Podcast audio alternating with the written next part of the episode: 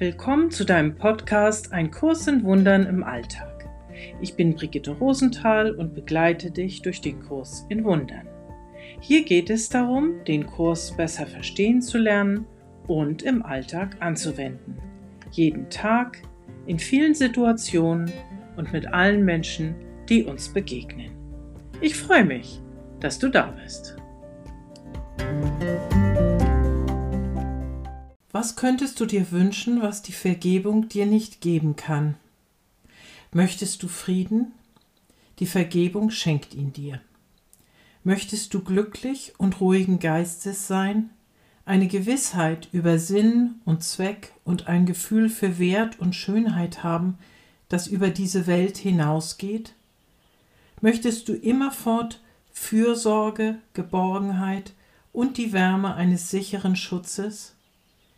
Möchtest du eine Stille, die nicht gestört, eine Sanftheit, die nie verletzt, ein tiefes, dauerhaftes Wohlbefinden und eine so vollkommene Ruhe, dass sie niemals erschüttert werden kann? Diese Sätze stammen aus der Lektion 122 aus dem Übungsbuch Ein Kurs in Wundern und diese Lektion ist überschrieben mit Vergebung bietet alles, was ich will.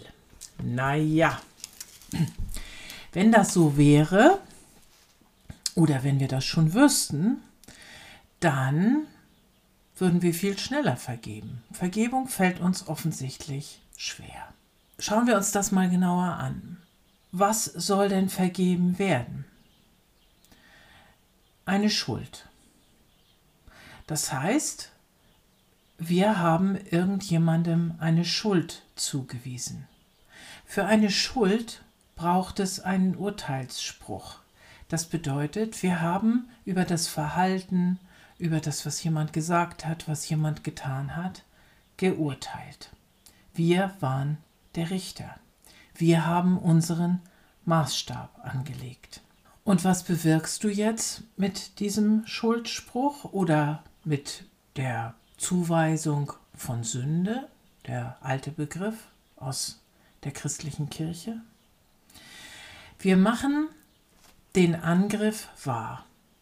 Wir sagen, der andere hat uns etwas getan, indem ich ihn nämlich schuldig spreche. Aber was mache ich damit auch? Ich gebe meine Unverletzlichkeit auf. Ich mache mich zum Opfer und den anderen zum Täter. Die Folgen für den Täter sind, ich muss ihn verurteilen, ich stecke ihn in meinen Schuldturm und dort muss ich ihn gefangen halten. Das heißt, die Folgen für mich als Opfer sind, auch ich bin nicht frei, weil ich bin ja Wärter meines Schuldigen, der da am Schuldturm sitzt. Ich werde ihn bewachen müssen. Wenn ich also jemanden schuldig spreche, dann habe ich das, was dort geschehen ist, tatsächlich zu einem Angriff erklärt und zu einer Tat mit Folgen. Das hat Auswirkungen. Ich bleibe dem Täter in jedem Fall verbunden. Ich muss diese Anklage ja ständig aufrechterhalten. Da sitzt er nun in meinem Schuldturm und ich muss mir selbst und den anderen darüber erzählen, was er getan hat. Das kann alles schon ziemlich lange her sein. Ihr kennt solche Geschichten aus eurem eigenen Leben oder eure Freundin erzählt das oder ihr hört, äh, ja, das von anderen Menschen. Das und das ist mir passiert. Mit meinen Eltern, mit meinem ehemaligen Partner, mit meinen Kindern, mit meinen Freunden, auf meiner Arbeitsstelle, wo auch immer. Ganz häufig erleben wir es, Ihr werdet die Erfahrung sicher auch gemacht haben, entweder bei euch selbst oder bei anderen, dass diese Dinge viele Jahre zurückliegen, aber so erzählt werden, als wären sie gerade eben passiert. Das bedeutet, wir machen das, was gar nicht mehr jetzt ist, was gar nicht heute euer Leben ist, zu eurer heutigen Wirklichkeit. Und das wiederum heißt, ich bin eben nicht in der Fülle. Ich bin nicht im Glück. Ich bin nicht im inneren Frieden. Will ich den nicht haben? Was hält mich davon ab? Doch nicht der andere. Der, der vermeintlich etwas getan hat. Ich halte mich davon ab. Ich bin ja die Richterin, der Richter, der schuldig spricht, der im Angriff bleibt, der im Groll bleibt. Und wenn ich bei dieser Version meines Lebens bleibe, dann vergifte ich damit auch mein Jetzt. Warum glauben wir eigentlich daran, dass Verurteilen und Angriff nötig sind? Will ich verurteilt und angegriffen werden? Will ich glauben, dass ich keine Fehler machen darf? Das hieße ja, wir wären auf immer Gefangene. Wir müssten uns vorsehen. Wir dürften keinen Schritt wagen, er könnte ja falsch sein. Er könnte jemand anderen verletzen. Wozu brauche ich Verurteilung und Schuldzuweisung? Ich probiere mal ein paar Antworten. Möchte ich denken können, ich bin besser als der andere? Ich werte mich also mit meiner Verurteilung auf? Oder möchte ich mir immer mal wieder die Story meines Leidens erzählen? Ja, ich bin ja das Opfer von meinem Ex-Partner. Und das muss ich immer mal wieder erzählen. Das erklärt, warum es heute so ist, wie es ist. Ich habe ja keine Verantwortung. Vielleicht brauche ich auch eine Begründung, warum ich nicht zu meinen eigenen Zielen komme, die ich mir mal gesetzt habe. Da ist ja derjenige, der mir immer was antut, der mich bremst, der ungerecht zu mir ist oder der mir nicht das gibt, was ich gerne möchte. Vielleicht brauche ich eine Rechtfertigung, dass die anderen mein Leben steuern und nicht ich. Dafür sind Verurteilung und Angriff sehr geeignet. Aber da würde der Kurs sagen, du hast keinen Feind außer dir selbst. Also, was bedeutet das? Immer wenn wir Schuld zuweisen, bedeutet das Verlust. Ein Verlust vor allen Dingen für mich selbst. Für den, den ich schuldig spreche, natürlich auch. Welche Welt, welche Menschen willst du sehen? Welche Sicht schafft Frieden und Freude und Liebe? Wenn du nicht vergeben willst, willst du etwas anderes als Freude und Frieden. Einer der berühmten Sätze im Kurs lautet, der Himmel ist kein Ort, er ist eine Entscheidung. Und ich füge mal hinzu, er ist deine Entscheidung. Und noch ein kluger Satz aus dem Kurs.